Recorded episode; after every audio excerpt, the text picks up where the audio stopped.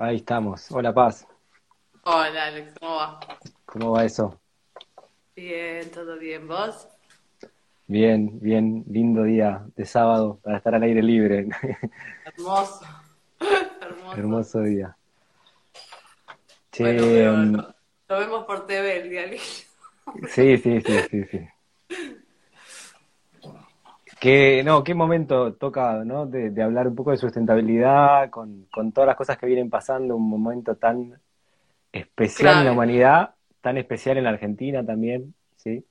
Sí, donde las decisiones que se toman parece que van en contra de la sustentabilidad, ¿no? Trigo transgénico aprobado, las fábricas de cerdo china que se vienen ahora, y, y seguimos dando pasos que para mí son in- involuciones, con total. eh, ahora mirándolo nada. solo de, de este lugar, ¿no? De la contaminación que generan, la, de la- la degeneración del ecosistema, del ser humano, de los animales.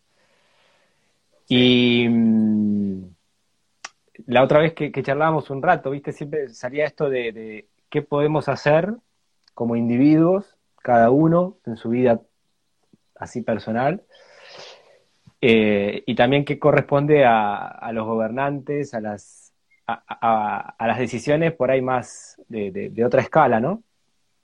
Que, que también está bueno tenerlo claro. Ni, o sea, digo, sí, ni dormir en una ni en otra, ¿no? Porque yo creo que cada una y cada uno de nosotros tiene ahí mucho también por hacer en sus, en sus vidas. Tal vez no, el encuentro nuestro de hoy está más volcado a eso, ¿no? Contame vos un poquito. sí, sí, claramente es eso. O sea, las responsabilidades están divididas. Yo siempre digo, y esto me gusta aclararlo antes de empezar a tirar tips de cómo ser más sustentable, porque me parece importante, ¿no? Creo que el peso mayor sí cae sobre el Estado y sobre las corporaciones, pero eso no implica que nosotros no debamos comprometernos con la parte que sí nos toca y con la que tenemos acción directa. Parte de esa acción directa es presionar al Estado, es organizarnos para presionar al Estado. Y la otra parte son las pequeñas cosas que son millones que podemos hacer para, bueno, para sumar desde, desde nuestro lugar, o por lo menos para no restar desde nuestro Pues lugar, ¿no? yo también creo que ahí, en esos cambios que, que, que, que uno va haciendo en su vida, también vas prendiendo esa, ese, ese, ese fuego de la conciencia, entonces también los reclamos a los gobernantes se hacen más fuertes, porque si no dormís en el confort, ¿viste? Como si fuesen solo No, decisiones de gobernantes, te quedás ahí eh, a la espera de que suceda algo, ¿no?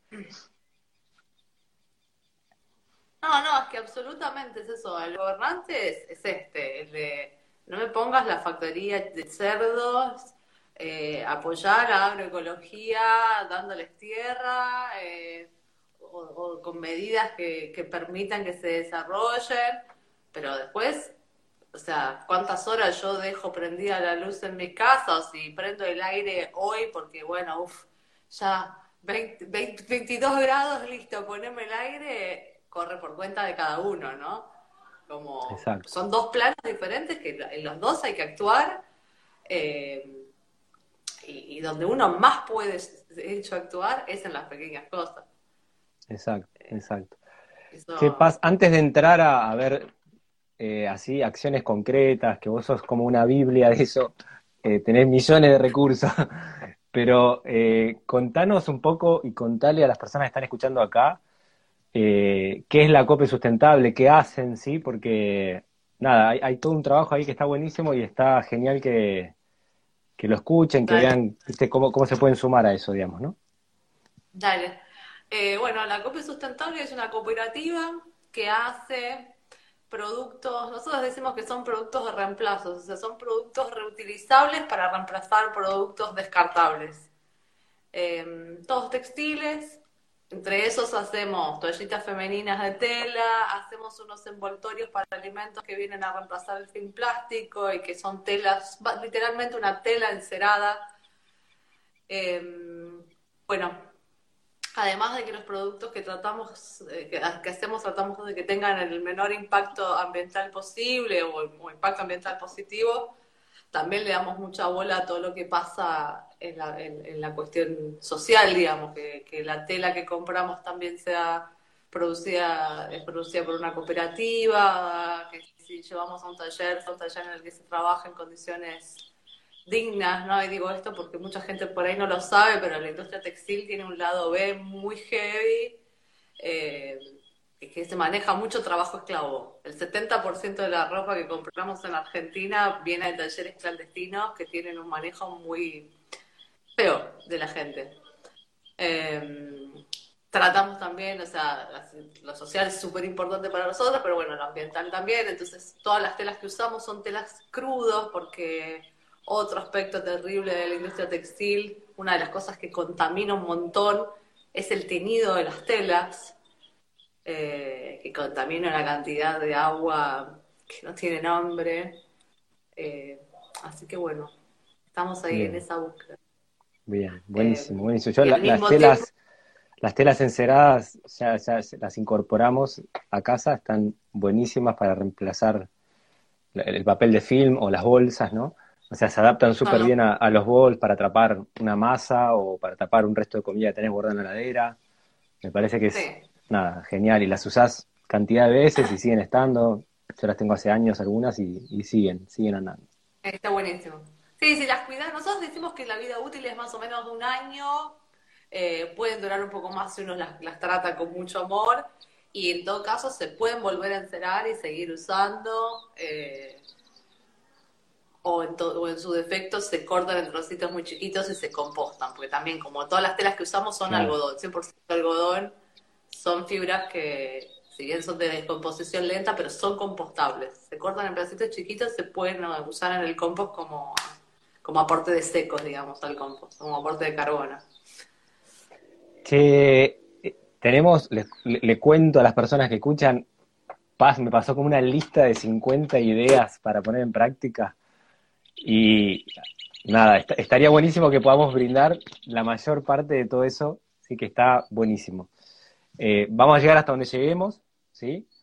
Tenemos una hora para, compartir y, arranquemos, porque cada una de las cositas que tenemos para compartir nos va, nos va a ir llevando a otros eh, horizontes, a compartir varias cuestiones que tienen que ver con, con la sustentabilidad y demás.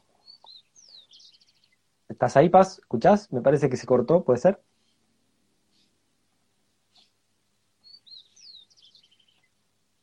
A ver, vamos a probar de vuelta.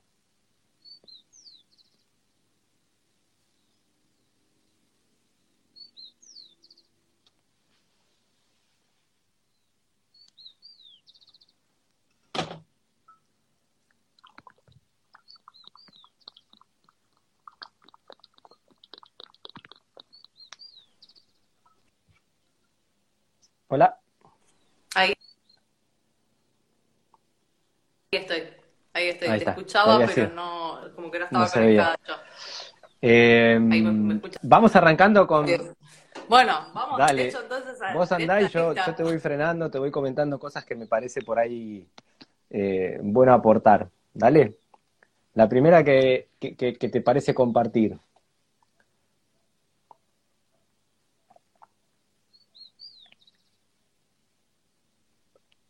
Bien. no te estoy escuchando ahí, ¿eh?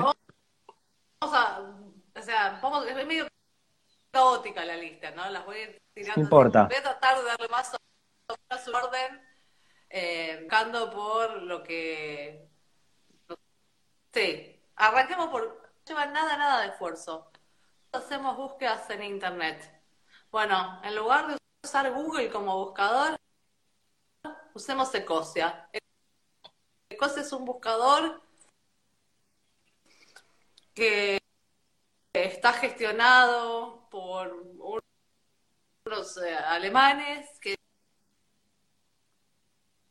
destinan lo que recauda, lo que se recauda a través de esa búsqueda a reforestación. de árboles nativos, trabajando generalmente con ONG. Así que, sí, eh, o sea, cosa es uno, solamente baja a plantar árboles desde casa. Ecosia con, I, porque hay alguien, alguien lo escribió con, con, con E, pero es Ecosia, ¿no? Ahí está. Voy a tirar. Sí, ahí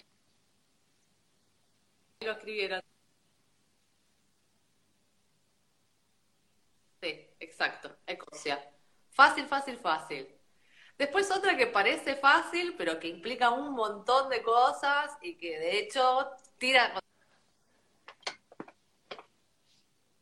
Espera que estás diciendo algo importante y se te cortó. A tirar el peine de plástico que ya tengo.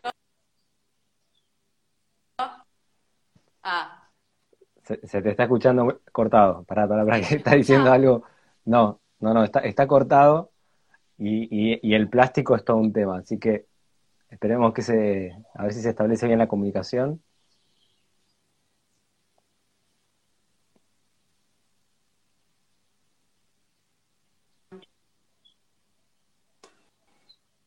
No, está, está muy cortado. Eh, ¿Ahí se me escucha mejor? Sí, está, está tu imagen ahora frenada, pero, pero se escucha. A ver. Se está escuchando como con delay. O sea, a mí por lo menos me llega. Eh, se escuchaba cortado. Se, se escuchaba muy cortado. ¿Pero ahora se escucha mejor?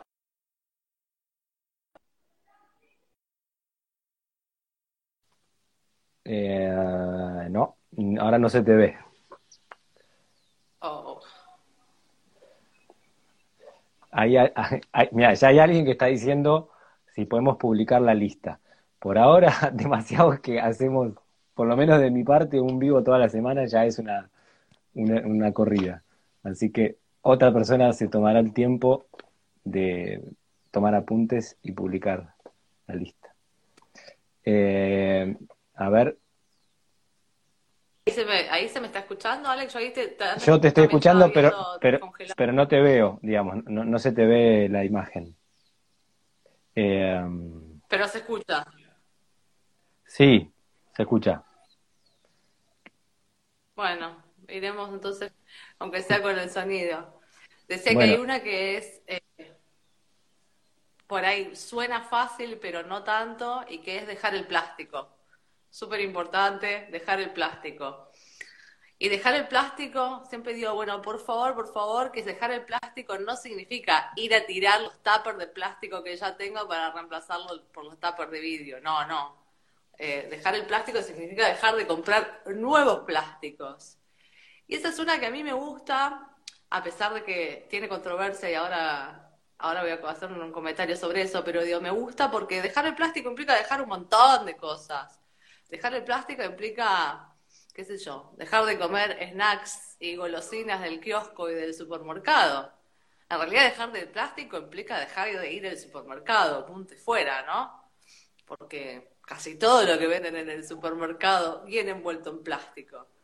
Em, entonces eso, no, no, no, es cuestión de salir a reemplazar lo que ya tengo en plástico por cosas de materiales más nobles, sino simplemente por empezar a preguntarnos de lo que estoy por consumir, que viene envuelto en plástico, ¿es tan importante lo que está ahí adentro? ¿Realmente necesito eso que está ahí adentro? Tal cual. Lo que pasa es que hay, hay, cosas que tenés opciones, ¿sí? Pero hay otras donde se complica muchísimo. Eh, en las... Y que yo creo que es eso, en las que se complica muchísimo, no queda otra, no queda otra. Eh, qué sé yo, no sé.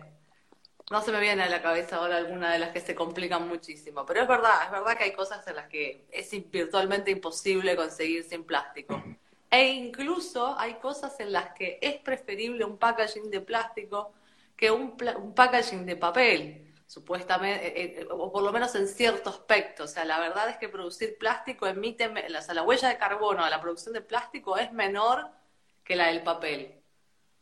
Por otro lado, aunque la huella de carbono sea menor, el plástico va a quedar en el medio ambiente para siempre. Claro. Entonces, eh, por eso digo que no es tanto cuestión de pensar en, no sé, justo ayer hicimos un posteo sobre el tema de la COPE, ¿no? No sé si es pensar tanto en el material del paquete que envuelve las cosas, sino en pensar en lo de adentro. Digo, ¿realmente es necesario la cosa?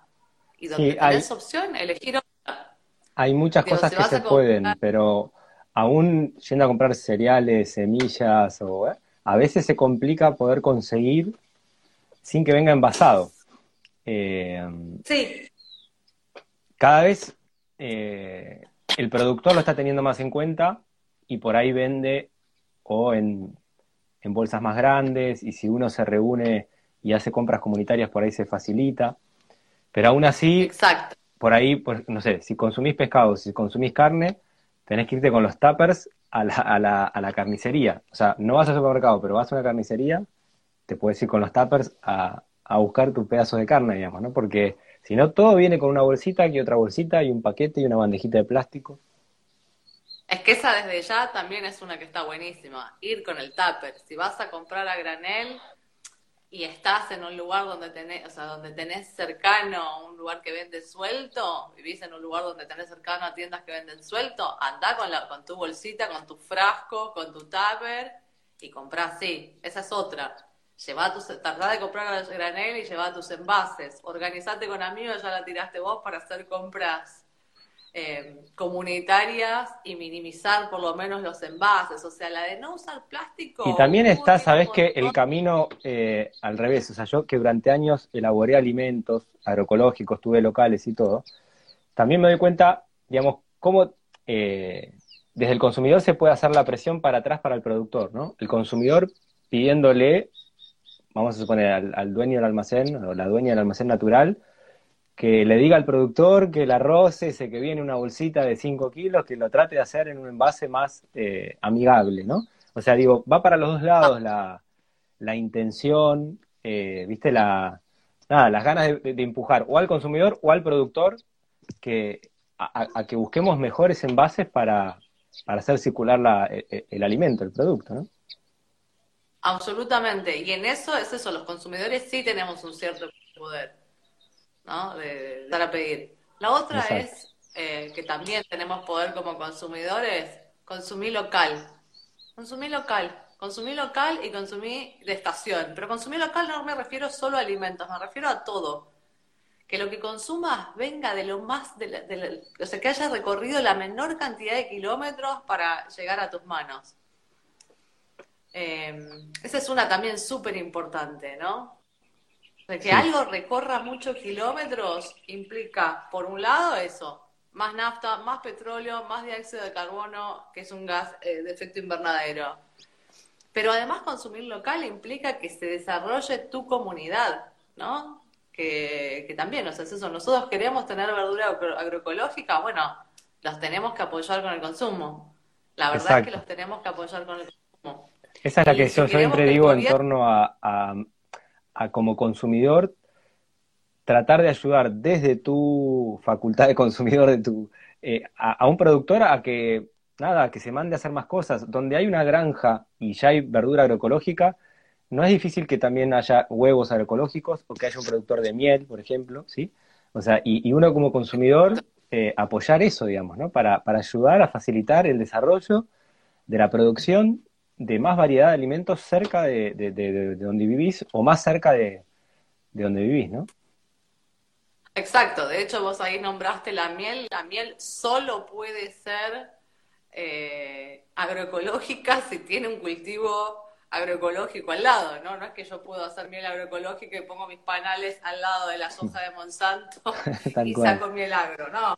Tal cual. Eh, entonces, incluso hay cosas que eso, que van generando una rueda, eh, un círculo virtuoso. Así que eso, consumir local, consumir de pequeños productores, y esto también, súper importante, siempre enfatizan esto, el tamaño importa. No hay forma de que una corporación sea sustentable. No la hay. No la hay porque en general tienen formas de producción que implican eso. Hago una parte en China, la otra la hago en Bangladesh, ensamblo en Tierra del Fuego, después mando a Europa a que me hagan la terminación y después vuelvo a traer a Sudamérica para vender. Eh, en general es así como funcionan. Entonces, qué sé yo, eh, la famosa Colgate saca su cepillito de bambú, ¿es más sustentable? No, no, no es más sustentable. Por favor, cómprale el cepillo de bambú a un productor chico. Eh, Adidas saca las zapatillas hechas con botellas del fondo del mar. No, no, pero igual no son sustentables, porque igual hace esto, hace una parte en China, la otra en Bangladesh, la otra en Estados Unidos y después lo trae para vendernos acá. Y ni hablar de todas las condiciones de trabajo de todas esas personas que trabajaron para hacer esas zapatillas, ¿no? Exacto. Exacto. Eh, lo que pasa que es, es comprar local y comprar a un productor más pequeño empieza a pedir que el consumidor empiece a, tomar contacto con dónde y cómo se producen las cosas. Porque venimos de una sociedad que valora demasiado aquella supuesta propiedad de tal historia. ¿Viste? El, clásico ejemplo del aceite de coco o de tantos alimentos que vienen importados, que toma más relevancia el supuesto valor nutricional del producto y lo adoramos pero viene de, o sea, un aceite de coco viene de, no sé, la Polinesia, yo qué sé, no sé ni cómo se produce, bajo qué condiciones de, trabajo, si hay explotación laboral o no, bajo qué condiciones de, cuidado medioambiental, ¿no? Entonces, salir de esa propiedad súper del alimento o de la, no sé, la pilcha, la ropa que venga no sé de dónde, y empezar a tomar contacto más directo con lo que se produce en el lugar donde vos estás viviendo hoy, digamos, ¿no? Bueno, por ejemplo, con el aceite de coco, yo creo que algo súper importante, aceite de coco, digamos, en general con los superalimentos importados, ¿no?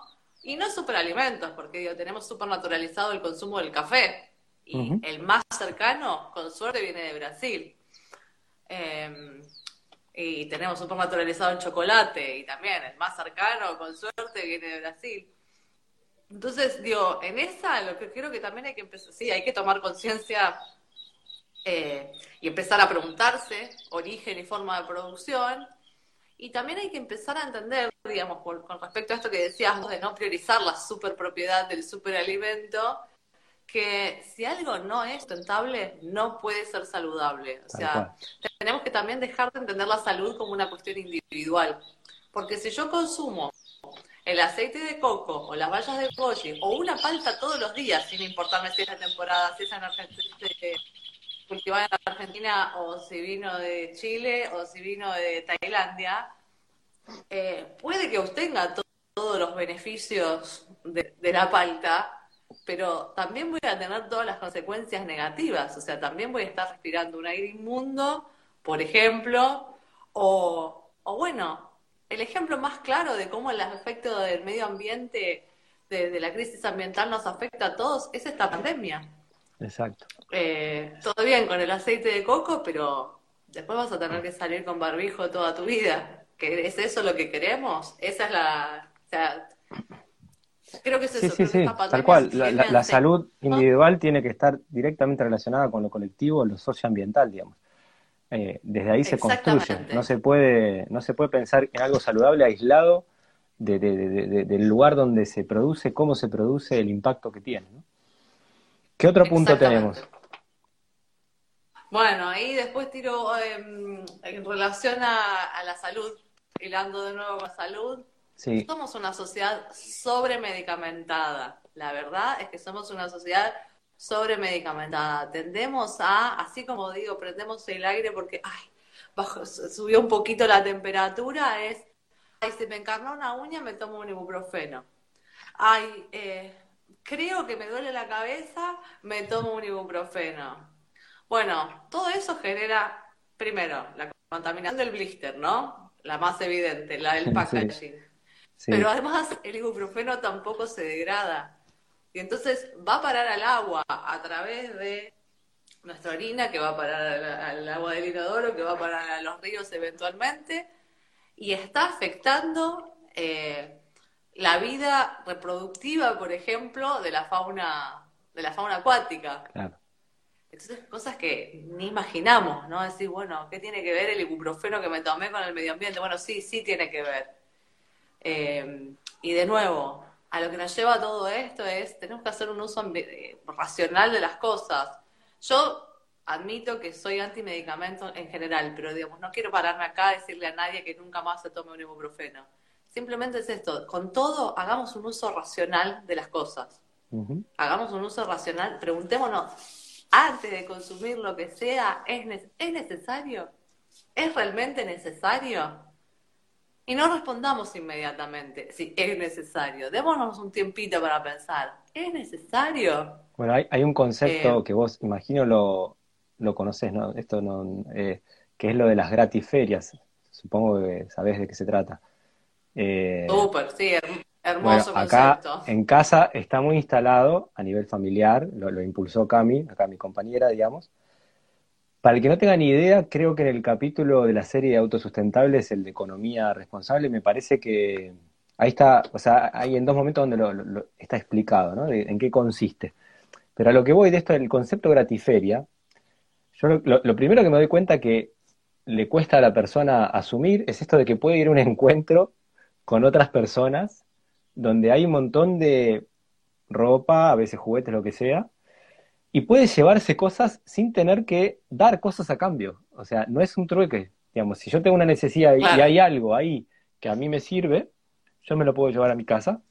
Y lo que sucede es que las personas van con esa carga de que, bueno, si me das algo, te tengo que dar algo. No, no, te lo puedes llevar, no hay, o sea, es, gratis, a mí me sobra, yo hoy no lo estoy usando, y a vos te está haciendo falta, así que llévatelo, digamos, ¿no? Esa sería como la, la idea.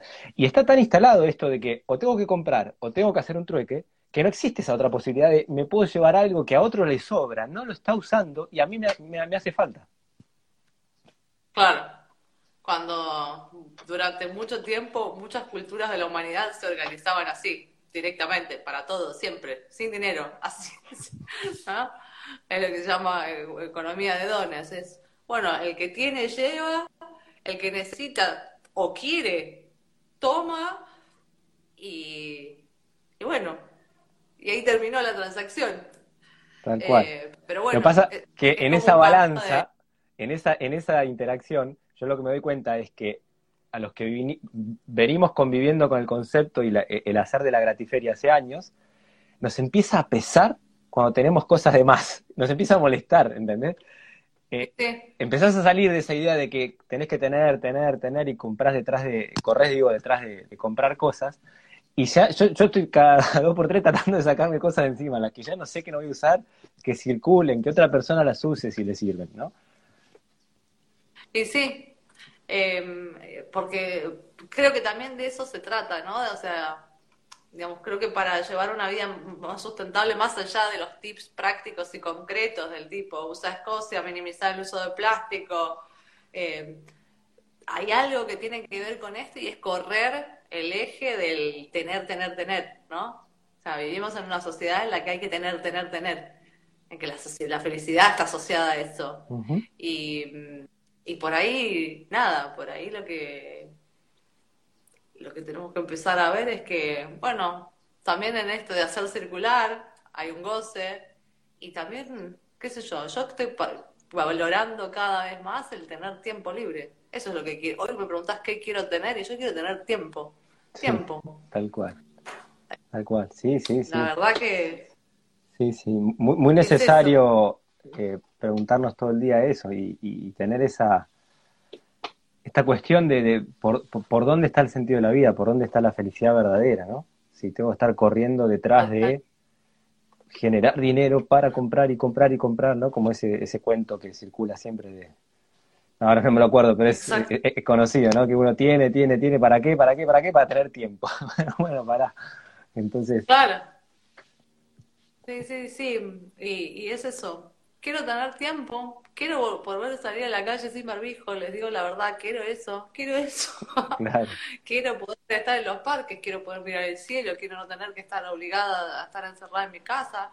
Esas son las cosas que quiero.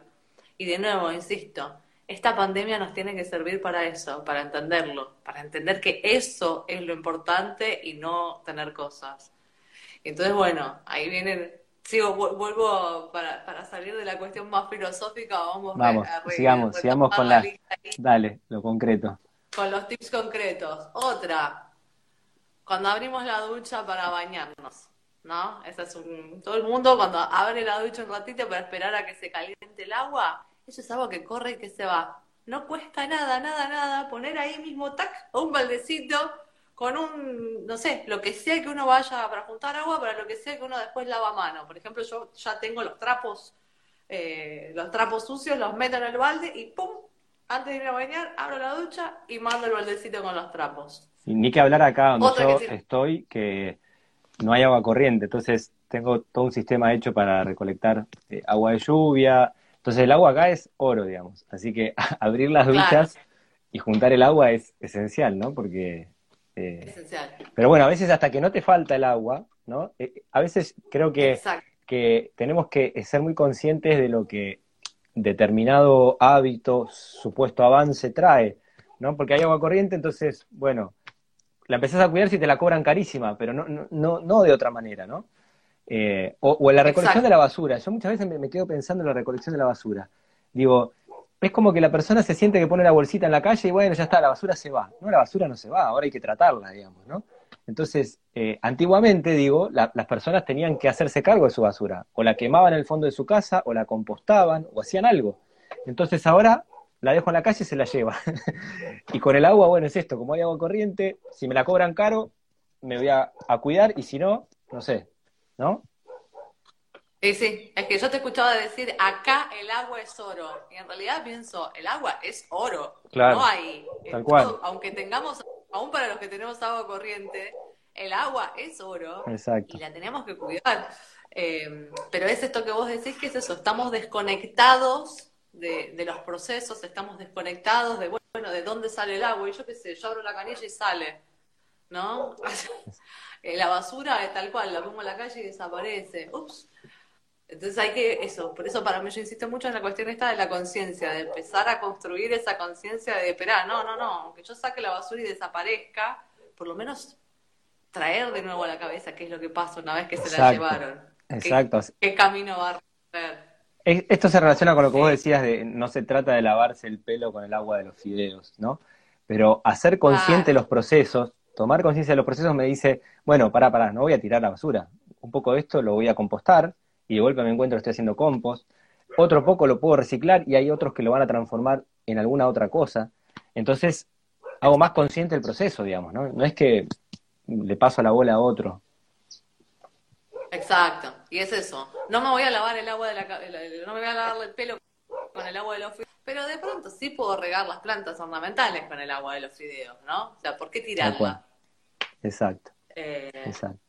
Entonces ahí también, qué sé yo, después que eh, siguiendo, vamos a seguir acá, seguimos en el ámbito de la cocina, con los tips para el ámbito de la cocina. ¿Te vas a preparar un té? No pongas un litro de agua a calentar si vas a preparar un té para una persona, poner la cantidad de agua que necesitas para un té. Eh, porque si no, estamos desperdiciando gas, que también hay que preguntarse, che, ¿de dónde viene el gas? Yo sé que es fácil olvidarse, pero, pero nada, hidrocarburos, problemas geopolíticos que vienen atrás de eso, eh, contaminación heavy. Entonces, todo eso, tengamos un té agua para un té. Dos té, agua para dos té. No hace falta, no hace falta llenar la pava siempre completa. Eh, después, bueno, las clásicas, ¿no? La de la abuela, apaga las luces. Si no estás en una habitación, apaga la luz.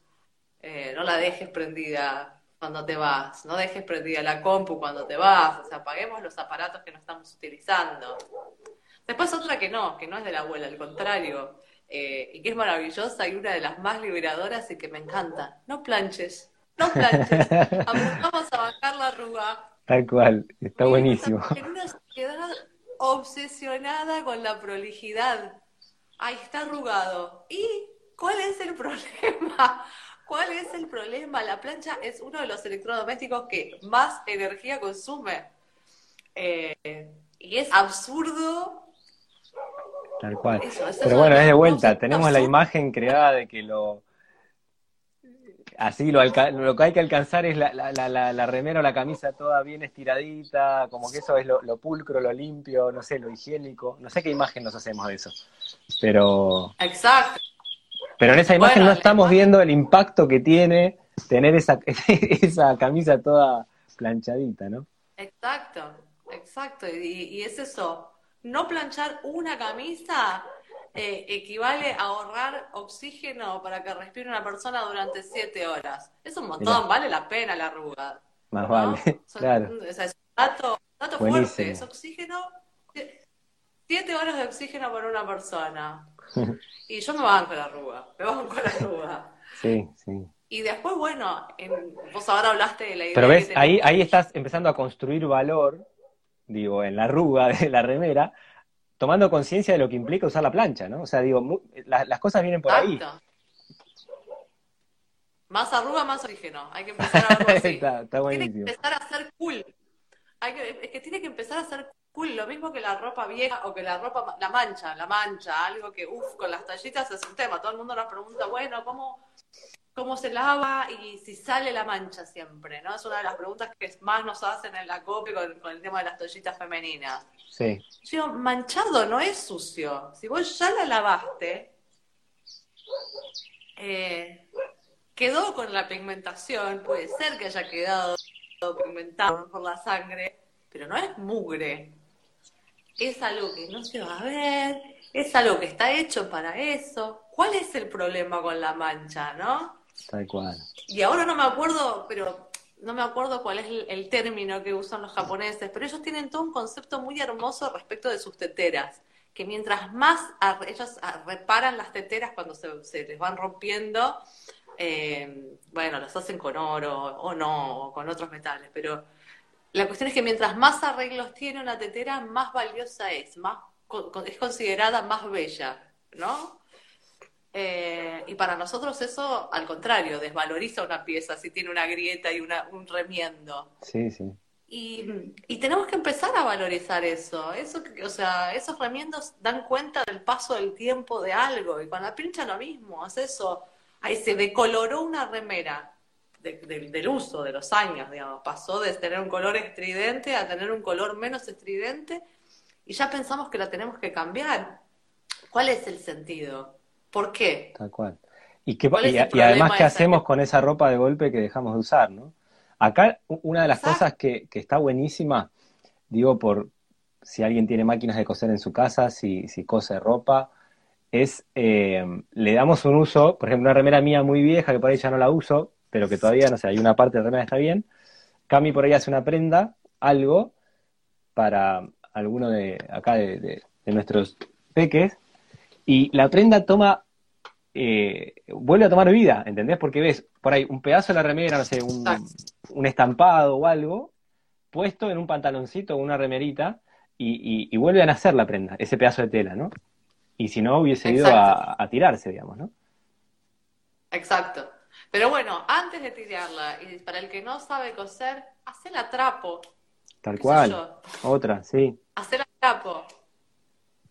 Eh, si es de puro algodón, cortala en trocitos y compostala si no se te ocurre nada. Pero mínimamente, es eso, ¿por qué compramos trapo? Es una de las cosas más eh, absurdas que hacemos, ¿no? Compramos trapos, no hace falta comprar un trapo. Tal cual. Tenemos toneladas, es más, o sea, sí, sí, creo que es eso, si la mayoría de la gente viera la cantidad de pilas de ropa y toneladas de ropa que se tira por año, o si entendiera también eso, qué cantidad de agua se necesita para hacer una remera, por ahí las tiraríamos menos, ¿no? O sea, las haríamos durar más. Em, por ahí alguien decía, las donamos. Sí, yo ahí voy a poner el dedo en la herida un poquito, voy a molestar un poco, pero digo, está bueno donar aquello que vos también usarías, no, donar que no sea sacarte encima algo, ¿viste? Eh, Exacto. O sea, digo, yo, no quiero, uy, a aquella pobre persona que no tiene le doy, aunque sea esto, no, aunque sea no, dale la remera que vos te pondrías también. O sea, digamos, eh, para mí la donación tiene que ser eso. Si no, si está mal, yo prefiero tratar de reutilizarla, como te decía antes, y hacer una prenda para alguno de mis hijos, volviendo a darle sentido. Pero que la donación no sea, me, saco cosas de encima y bueno, aquel que tendrá menos que las use. No, no. O sea, me parece que, que ahí hay que comprometerse también a darle a la otra persona aquello que, yo usaría también, ¿no? Exacto, estoy 100% de acuerdo. Es eso, que donar no sea lo mismo que sacar la basura, no puede ser lo mismo, no está bien, no está bien que lo sea. Claro, claro. ¿Ibas a decir otro? Eh, y bueno, seguimos con la cocina. Con la cocina hay un millón de ingredientes, más allá de que es eso, ya hablamos de, vos hablaste de compostar, esa es una. Compostar lo que se puede compostar, eh, separar lo que se puede reciclar y tratar de que lo otro sea lo menos posible, que no sirve ni para reciclar ni para compostar, sea lo menos posible. Eh, pero después con los alimentos, más allá de que lleguen, antes de que lleguen al compost, hay un montón de instancias de cosas que no sabemos que se comen, sea, partes enteras que se tiran de los alimentos, que son comida. Claro. Eh, a ver, tirar un par de ejemplos. tiro un par de ejemplos como, por ejemplo, las hojas de la remolacha. Las hojas de la remolacha se pueden comer al igual que la selga se cocinan de la misma forma, tienen los mismos usos, o sea, para hacer buñuelitos, para hacer tarta, son riquísimas además. Eh, y es impresionante ver cómo la gente las tira. Las hojas del hinojo. Las hojas del hinojo son un poquito más difíciles de usar, pero por ejemplo se puede, yo las uso para, hacer un pesto. Increíble, delicioso. Hoja de hinojo, ajo picadito y oliva. Riquísimo. Para el que le gusta el hinojo, es riquísimo. Porque tiene ese mismo sabor. Sí, las hojas de hinojo también frescas en ensalada van perfecto picaditas, aromatizan cualquier aderezo, una ensalada, lo que sea. Claro. Igual ahí, si, en lugar de... Está claro que cuando vos decís tirar es porque la persona la tira al tacho de basura, ¿no? Porque si fuese al compost, a mí no me cambia en el sentido de que se transforma, va a ser fertilidad para la tierra, bienvenido. O sea, si no lo consumiste y va a un compost, sigue en el ciclo de generar vida, ¿no? Vida en el suelo en este caso. Sí, sí, sí, es verdad. Em, después, ¿qué otra de los alimentos que se pueden comer? Bueno, cáscaras que no tenemos, por ejemplo, la cáscara de banana. La cáscara de banana yo le conozco dos usos. Uno que es como fertilizante, porque se, de cáscara de banana aporta potasio a la tierra, pero también eh, la cáscara de banana se come. En Brasil se hacen recetas con cáscara de banana. Yo la he hecho, por ejemplo, cáscara de banana cortada muy finita y salteadita con hongos de pino. Es, eh, es muy rica. Tal cual. Ahí busquen la cocina venezolana, tiene muchísimo uso de del cambur, como le dicen, como es el banano, y muchas recetas van a encontrar con la, con la cáscara del cambur. Claro. Bueno, en Brasil se hace también y la verdad es que es eso. Se usa como para, eh, qué sé yo, muchas veces para ponerle un budín y entonces como eh, para abultar la masa. Exacto. Eh, ¿Qué es? Cáscara de banana es la cáscara de, la sandía. La cáscara de sandía, no la parte verde, pero sí la parte, o sea, no la parte externa de la cáscara, sino eso blanquito que está entre lo verde y lo rojo eh, también se puede comer, eso se usa, bueno, uno de los usos es para fruta brillantada, pero también se puede ser eh, fermentado. Se fermenta, es tipo pepino, tipo pepino fermentado, quedan exquisitos, exquisitos, sí, sí, sí. Exacto. Eh, las mismas semillas de la sandía se comen también. Tal cual. En algunos países salteaditas, como las de calabaza, lo mismo que las semillas de calabaza o las de zapallo. Digo, eso también es cuestión de ponerse, si me pongo a pensar un rato más, seguro se me van a ocurrir más, pero digo, es como también ponerse a investigar, pero es eso, tomar conciencia de que mucho de lo que decimos, ah, esto es basura, no lo es. Sí, y eso también cambia cuando vos empezás a comer de estación, ¿sí? Que apoyás economías locales, tu cabeza cambia en esto de decir, eh, en vez de pensar, uy, me quiero comer la ensalada de tomate y, no sé, lechuga, ¿sí? empezás a arreglártelas con lo que hay en esa estación. Lo que hay. Y entonces el arreglártelas con lo que hay te va llevando a sacarle como más provecho a esas partes de las vegetales o las frutas que hasta ese momento no sabías usar, digamos, ¿no? O no sabías para qué se usaba. Exacto. Exacto. Y te va poniendo más creativo también. Tal cual. Lo vas buscando, o sea, te tenés que comer todo el invierno calabaza y no siempre la querés comer el día. Entonces lo vas buscando, le vas, le vas buscando la vuelta. Exacto, está buenísimo. ¿Qué más tenemos? Eh, otro, otro tip eh, también, que, está ligado a este de, del consumir menos plástico, ¿no? Pero es cualquier cosa que hagas en casa, haz en casa. Cada vez que tomas una limonada en lugar de una, un kefir en lugar de una Coca-Cola, está siendo sustentable. Mucho más. Y también es esto, ¿no? Digo, no pensemos, no lo pensemos desde, desde el sacrificio, es, está buenísimo. La limonada es más rica, es más saludable, nos va a hacer mejor, nos vamos a sentir mejor después de tomarla. ¿no? Entonces eso no es que, uy, estoy dejando de tomar, eso, eso para mí también es súper importante, ¿no? Vivirlo como sacrificio, es decir, qué bueno, qué bueno, me estoy haciendo la limonada con el limón de estación, del huertero local al que conozco, y si no conozco al huertero, conozco al verdulero y me llevo re bien y tengo un vínculo. Eh, Además, acaba de decir una palabra clave, vínculos. Empezamos a establecer de vuelta vínculos. Si no vas a un supermercado y haces vínculo con una góndola, o sea, o sea ir, a, ir a una feria, ir a una huerta, o sea, empezás a establecer de vuelta un vínculo con la persona que está elaborando la materia prima que vos vas a consumir, que es importantísimo. Es que es, eso, y que también ese vínculo nos ayuda a reconstruir esto que decíamos que se pierde cuando vos sacas la basura y la basura desaparece. Tal cual. Cuando uno compra en el supermercado, es eso, te relacionás con una góndola. Y la fruta está ahí. Hay durante los 365 días del año la misma iluminación, la misma variedad de frutas. Entonces, no te enterás. Yo no sabía, o sea, hasta que dejé ir al supermercado ni sabía cuál era la fruta de estación. Tal cual. Ni lo sabía.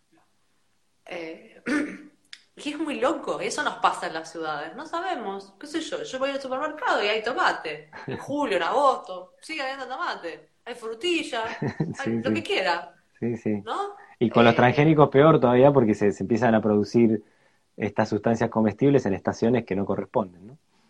Así que Total, ya, ya, ya perdemos totalmente Sí, no, no, no, no es comida eso, no. son, no son alimentos. Así que el alimento es otra cosa. Vamos con otro. otra. Eh, bueno. Después, plantar lo que puedas, donde puedas, lo que sea. Si puedes plantar una, una albahaca, igual es más sustentable. Esa albahaca que ya no la fuiste a comprar, que ya no viajó para llegar a tu casa, es más sustentable. Eh, si tenés un balconcito o lo que sea, eso, cualquier aromática, cualquier, eh, lo que sea, la lechuga, hay cosas que se dan muy fácil e incluso con poca luz. La rúcula. la rúcula se da re fácil. Claro, las hojas verdes en general se, sobreviven en, digo esto para todos los que los que habitamos en, las cuevas urbanas. Sí. Eh, eso solo ya es como revolucionario. Las aromáticas, las aromáticas todas, romero, tomillo, Todas esas son bastante eh, fáciles de tener, requieren poca agua. O sea, te, puedes olvidar de regarlas y van a estar bien. Sobreviven, tal cual. Bueno, si además das un pasito más de más allá de plantar en tu balcón y empezás a copar áreas comunes del edificio, ni hablar, porque ahí de nuevo aparece esto que decíamos antes, que es el vínculo y que no solo el vínculo, sino el empezar también a contagiar al vecino con estas ganas de plantar. Tal cual, contagia, contagia la... Eh, y empezás a ver los ciclos. Están, a mí lo que me preocupa seriamente es que están naciendo niñas y niños que no ven los ciclos de las plantas. O sea, ¿sí? de, dar charlas en escuelas y cuando preguntás de dónde viene el trigo, te pueden decir que viene de, no sé, del árbol de la manzana. O sea, totalmente desconectados. Y, eso es tremendo, ¿entendés? Entonces, poner una plantita, ver el ciclo, ver si, o sea, cuando da la flor, cuando viene la semilla, volver a plantar la semilla, ¿sí? Por ejemplo, con la rúcula, es un ciclo fácil de hacer. Entonces, tiramos semillas, sale, la vemos, las florcitas blancas, después viene la, la, la semilla, guardamos la semilla, la volvemos a plantar, nos va a salir bien, nos va a salir mal, ¿y por qué no salió bien o mal? Y entramos de vuelta a conectar con ese círculo que es esencial, ¿no? Para, para la vida y para tomar valor de las cosas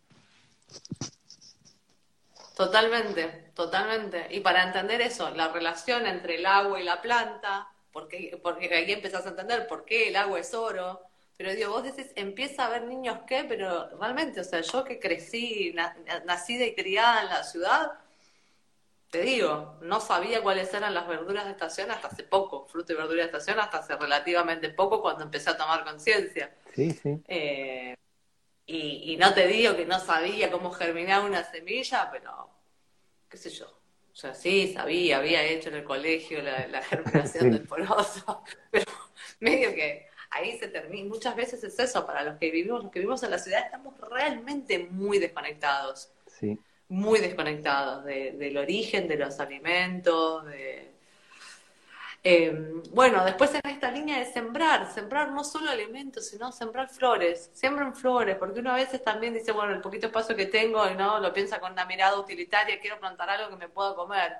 Pero bueno, las flores traen abejas, las abejas polinizan. Buenísimo. Eh, y, y las necesitamos. Entonces, bueno, al lado de la albaquita, ponete, o del, o del romero, o del cilantro, agregate una florcita también, no cuesta nada y, se complementa, no es ornamental, no es, no, es solo ornamental, no es banal el plantar. Y ahí, ahí te sumo, agregate, agregate una flor nativa y empezá a ver cuáles son las flores nativas, porque vas a los viveros y tienen todas flores exóticas. Cuando tenemos flores nativas hermosas, hace un tiempo hice un vivo con, con Lisandro sobre plantas nativas y hay muchos viveros. Eh, por suerte se está desarrollando mucho lo que es eh, así flora nativa, así que nada, hay unas flores hermosas nativas, entonces vas a, si vas a, ir a comprar una planta, averiguar si es nativa o contactarte con un vivero de nativas y vas a conocer un mundo que está alucinante.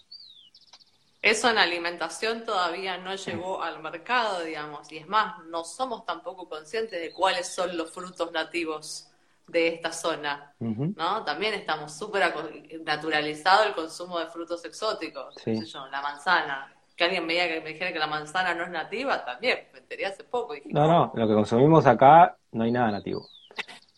Nada nativo. Nada, y es más, Yo nací y, viví hasta los 11, 12 en Brasil.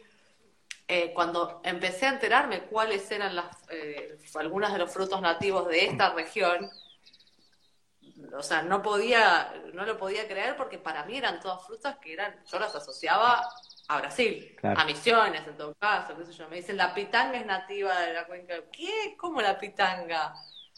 Y acá decís pitanga y ni siquiera se conoce. Sí, sí, sí, tal cual, tal cual. nunca nadie comió una pitanga, o la mayoría de los portugueses no, comieron una pitanga. Y sí manzana. Entonces eso también es una locura. Así que bien, bien el aporte ahí de que, la, de que lo que plantemos sea nativo está buenísimo. Eh, bueno, después otro tema que también está buenísimo es empezar a investigar un poquito sobre los yuyos comestibles, ¿no? Las malezas, las supuestas malezas, lo que llamamos malezas que, sí. que a veces están buenísimas también. Eh, después, bueno, la otra que no puedo dejar de enfatizar es siempre consumir menos, consumir menos, consumir menos. Antes de comprar algo, pensalo 24 horas. Si al día siguiente seguís creyendo que es necesario, pensalo 24 horas más. Si seguís creyendo que es necesario, pregúntate primero si nadie te lo puede prestar. O sea, es bueno. Si nadie te lo puede prestar, trata de conseguirlo usado. Y recién si a todas esas dijiste, bueno, dijiste sí, sí es necesario, no, no lo puedo conseguir prestado, no, no lo puedo conseguir usado, bueno, recién ahí compra. Y si vas a comprar, que compres lo mejor, que sea de la mejor calidad posible y que lo hagas durar eh, hace durar las cosas. Eso Muchas veces cuando haces esa, esa pregunta de 24 horas, 24 horas, ya se, se diluye el deseo de comprarlo, ¿viste? Exacto. Es que tenemos una adicción. Estamos, tenemos una adicción y tenemos como eso, estamos sobreestimulados para, para comprar.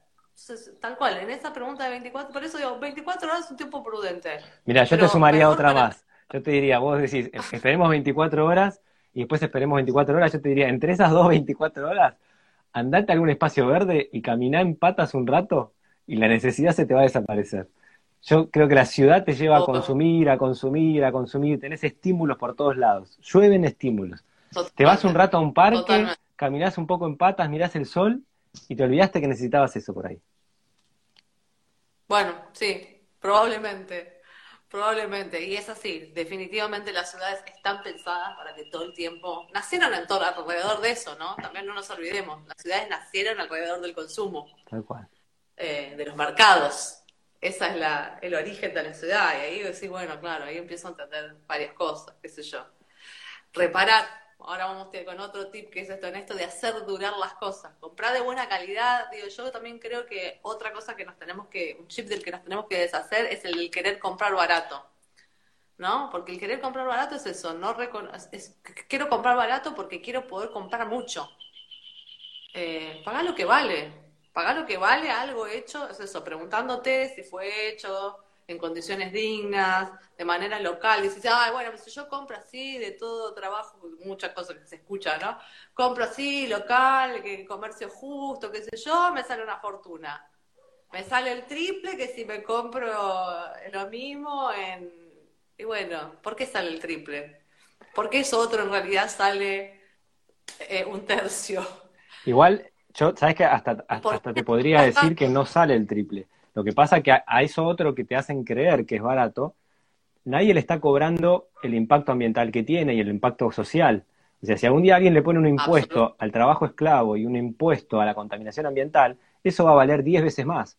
Entonces no es que vale caro, vale lo que tiene que valer. Producir comida, producir una ropa, tiene el valor de una, una, persona trabajando en condiciones dignas, de un medio ambiente. Exacto. ¿sí? Entonces, hay que cambiar un poco eso, porque si no, decimos todo, lo que es agroecológico es caro, lo que está hecho a mano es caro. Tal vez no lo podés acceder. Bueno, ese es otro problema social, ¿sí? ¿Por qué no todas las personas pueden acceder a determinadas cosas? Pero no, no que digamos que es caro. Vale lo que, lo que vale hacerlo, el valor que tiene. Claro. Sí, sí, sí, es verdad, es verdad vale lo que tiene que, ser, y es eso. A veces incluso la gente que sí puede acceder, de todas maneras prefiere eso, en lugar de comprarse una remera hecha en condiciones dignas, comprarse tres que no sabe cómo, a quién tuvieron que matar para hacerla. Eh, entonces yo digo, trata de no, trata de elegir la otra, porque además, de nuevo, pensando en el medio ambiente, seguramente te va a durar más. Buscar cosas de calidad y pagar lo que valen. Pagar lo que valen. Exacto. Esto pasa con todas las cosas. Yo lo puse en práctica con mil cosas de. Eh, eh, la gente, por ejemplo, te lo dice con los huevos de campo, las carnes de pastura, el cereal agroecológico. Todo vale el doble. en el caso de la carne, la gente come muchísima carne. O sea que ya solo consumiendo la mitad te sale lo mismo el valor. Y así con un montón de cosas. Cuando ajustás las cantidades de lo que necesitas verdaderamente, no terminás gastando tanto más. Exacto. Porque es eso.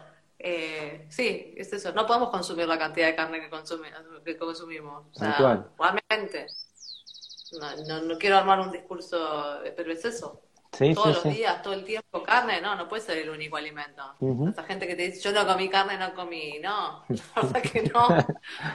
Tal cual. Eh, pero bueno, ese es un tema como también demasiado controversial para, meternos. No me metería por ahora en el tema de carne, carne sí, carne no, carne de pastura, pero sí esto que decís de la verdura agroecológica tal cual. Em, la verdura agroecológica, además, en este momento, muchas veces ni siquiera, por lo menos eso, los que accedemos en la ciudad a la verdura, frutas y verduras del OTT, por ejemplo, ni siquiera es más cara muchas veces. Em, sí, es eso hay que aprender a comer de estación. Tal cual. ¿no? Porque no, no tenés la, la otra, no, no, tenés la otra, la otra alternativa. Pues bueno, yendo a esto de hacer durar las cosas, repará. Repará, reinventá, esto que decías vos, de bueno, la remera vieja la convierto en otra, lo, uso para hacer un parche para la, prenda de, de las niñas. Eh, se me rompió un electrodoméstico, veo la forma de, repararlo y no tirarlo. Estamos muy acostumbrados a usar y tirar. Bueno, a mí me pasó varias veces de ir a, tratar de arreglar un electrodoméstico y me dice, no, no, cambialo porque te sale lo mismo o te sale más caro arreglarlo. Y decirle, arreglámelo. Y se queda como diciendo, pero ¿cómo? Yo prefiero arreglarlo y no tirarlo. Digo, o sea, ¿qué hago con esto? Lo llevo a mi casa y ¿qué hago ahora? Exacto. ¿Qué hago? O sea, Exacto la, idea, la idea que yo trato que, nos pongamos en la cabeza, eh, esto a mí se me hizo claro cuando nació mi primer hijo, y, y, esto era decir, bueno, ¿qué vas a usar? ¿Pañales de plástico que no se van a reciclar nunca? Entonces yo, discusiones con amigas o con amigos, decía, si querés usar pañal de plástico, déjalo en el fondo de tu casa, que se recicle ahí, ¿viste? Entonces, digo, toda esa basura, eso que es tan fácil sacarse de encima, el, no sé, la procesadora que ya no anda más, tirala, déjala en el fondo de tu casa. O sea, hacete cargo vos de eso, digamos, de, de, descomponerlo, de reciclarlo, ¿no? Y sí, está bueno, es un buen, bueno, los pañales es uno también que, bueno. sí, sí, es para otro capítulo. Ahí tenés otra. Pero de una, de una, pañal de tela. los tres sustentables que van todos juntos y es eso. Aflojemos con los pañales, aflojemos con las cosas descartables en general. Pañales, toallita femenina, eh, platitos y cubiertos porque nos da fiaca lavar cuando invitamos gente. Eh, nada, seamos más creativos a la hora de invitar. Ahora ponerle que se vienen las fiestas, ¿no? Sí. Y, en general es eso. Más de un anfitrión apela al platito y cubierto descartable. Seamos más creativos. Eh, ¿Sabes qué? Que cada quien traiga algo de comer que para que el anfitrión labure menos y que, no sé, que cada quien lleve sus platos, si Pero la platitos, eh, platitos y vasitos descartables no va. Eh, y también, o sea, no solo en las fiestas, ¿no? También tenemos la, una famosa cadena que ha desembarcado ahora recientemente en Argentina, que te vende el vasito y te vende la foto que vimos siempre en la película, ¿no? del, protagonista con el vasito de café apurado por las calles de Nueva York. Y, y, salimos derecho a comprar el café y dice, no, no, bueno, no, no si no tenés cinco minutos para tomarte un café sentado, no te lo tomes. Listo. Sí, sí, sí. Eh, bueno, Paz, nos está quedando los últimos así minutitos. Eh, ¿Cuál sería uno o dos más de esos esenciales? Después quedaron, quedaron tantas cosas que podemos en otro momento hacer, darle continuidad a todo esto, porque está buenísimo. Fuimos, bastantes, ¿eh? Fuimos por, eh, recorriendo bastante. Bueno, si tenés que agarrar uno más así que decís, esto sí o sí lo tengo que decir. Esto es simple o esto no bueno. A ver cuál.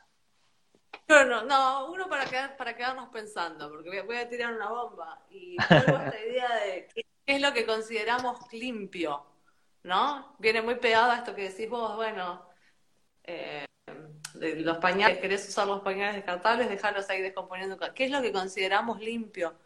Y entre todas esas cosas que consumimos y que bueno, para mí tenemos que empezar a pensar si realmente necesitamos o si son superfluas, vienen los productos de limpieza y los cosméticos.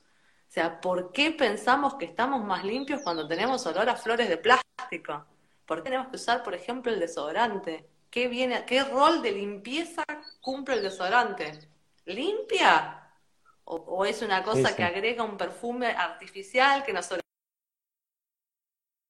eso necesita su botella. La casa está más limpia de nuevo cuando le tiro el poet con olor a bebé, que andás a ver qué quiere decir olor a bebé. Eh, de nuevo, esas esencias artificiales nos parece que limpian, eso es lo que limpian, no puedo limpiar con vinagre, por ejemplo, ¿no? Que cumple su la misma función bactericida y que lo puedo hacer en casa. Sí, está buenísimo. está buenísimo porque te lleva a pensar de vuelta el sentido de las bacterias. Venimos muy dominados por esa idea de la, que la bacteria es un patógeno. Recién ahora le estamos viendo la función a las bacterias benéficas y todo lo bueno que son para la salud, para la microbiota, ¿no? para la salud humana. La relación con las bacterias es permanente. Eh, Tal está, cual. Está buenísimo, está buenísimo. Y podemos usar para limpiar vinagre, bicarbonato, plantas, aceites esenciales, cosas así, sin necesidad de todos esos miles de productos que hay en la góndola de un supermercado. ¿no? Exacto, fermentado. Yo, por ejemplo, fermento las cáscaras de limón o de cítricos, digamos, en agua. Un mes tengo un producto de limpieza que sirve para lavar los platos, para limpiar los pisos, para todo, básicamente para todo. Eh, entonces eso, replantearnos qué es la higiene, o sea, es eso, es, es eso, replantearnos un poquito la noción de higiene. Está buenísimo. Porque el poder con olor a bebé nos parece que es limpio. Sí, sí, sí. Se las dejo explicando. No, vos sabés que me, me, me, me hiciste acordar a, a, veces de entrar en locales donde tiran como un spray con un olor a vainilla o no sé qué cosa artificial y me hace tan mal que me tengo que ir. O sea, eh, y yo digo, ¿qué, pasó en esa persona que está todo el día conviviendo con ese olor y no, no, o sea, no percibe, ¿no? Una cosa como sintética que te que se te viene encima, digamos, ¿no? Es, horrible esa fragancia. Y a veces yo he visto que las meten dentro de los aires acondicionados, ¿viste? Dentro de los aires acondicionados, dentro de, no sé, en las oficinas, donde puede, donde puede mete esencias artificiales. Y qué sé yo, es para mí un tema re, para pensar. tal cual, tal cual. ¿Cuáles son los olores que estamos rechazando y cuáles son los, es eso que estamos considerando como, ah, está, buenísimo? No sé, a veces se sube gente al bondi, ¿entendés? Con olores a shampoos, yo no sé, también me lavo el pelo con vinagre, por ejemplo.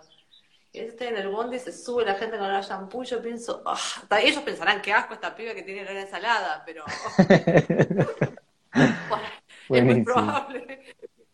Pero, pero es eso, me pasa esto que te pasa a vos con los, olores de, de, vainilla, que es eso, no, no, muchas veces no lo soporto, no lo soporto, digo, uff, qué fuerte esto. Tal cual. Qué fuerte este olor a, no sé, eso, a flores de plástico. sí, sí. Ah, bueno, bueno, genial, Paz. Muchísimas gracias por este rato. Te vamos a, a seguir exprimiendo. no, sí, está, muy bueno. Y viste que van saliendo recursos eh, muy útiles. algunas cosas son simples, que contagian, que, cualquiera de las personas que nos estuvo escuchando las, va a poder poner en práctica. No, no, son cosas muy eh, complejas de, hacer. Eh, está buenísimo que sigan en, la cuenta de arroba, arroba la cope sustentable sacan artículos que están geniales, ¿sí? el que hicieron ahora del plástico estuvo buenísimo. Eh, así que bueno, nada, vamos a seguir ahí en contacto para tratar de, volcar todas estas cosas.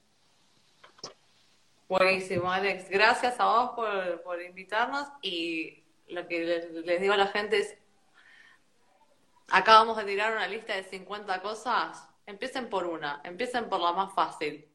Después se sigue. Siempre hay tiempo para ir sumando. Vayan sumando todas las que puedan, pero no hay que abrumarse, ¿no? Porque a veces también es eso, es abrumar. Escuchas 50 cosas todas juntas y dices, ¡uh! Es un montón.